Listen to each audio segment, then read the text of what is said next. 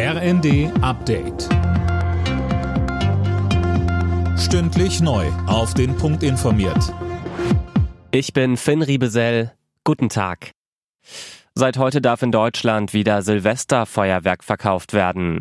Nach zwei Jahren Corona-bedingten Böllerverbot hat die Branche einiges aufzuholen. Sönke Rülling. Und das gilt offenbar auch für einige Kunden. Ja, die ersten Verkaufsstände haben schon seit Mitternacht geöffnet und schon da gab es lange Schlangen. Die Branche hofft auf einen Umsatz auf Vor-Corona-Niveau, denn die drei Jahre seit dem letzten Böllerverkauf waren nicht leicht. Viele Unternehmen sind pleite gegangen, viele haben nur dank staatlicher Hilfen überlebt.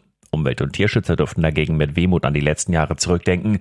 Sie fordern ein dauerhaftes Böllerverbot für Privatleute und dass, wenn überhaupt, nur noch zentrale Großfeuerwerke erlaubt werden.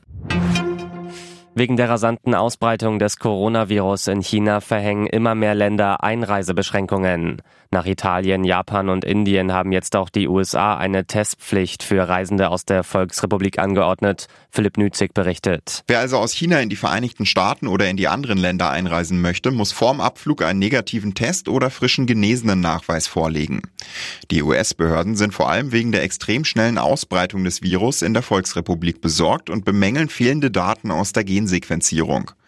Neue Varianten lassen sich so nur schwer feststellen. Nach heftigen Protesten hatte Peking seine strenge Null-Covid-Politik Anfang Dezember beendet.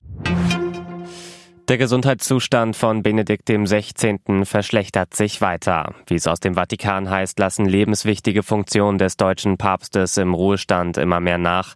Der 95-Jährige war vor knapp zehn Jahren von seinem Amt zurückgetreten. Der Wirtschaftsweise Martin Werding fordert, dass die Altersversorgung von Staatsbeamten gekürzt wird.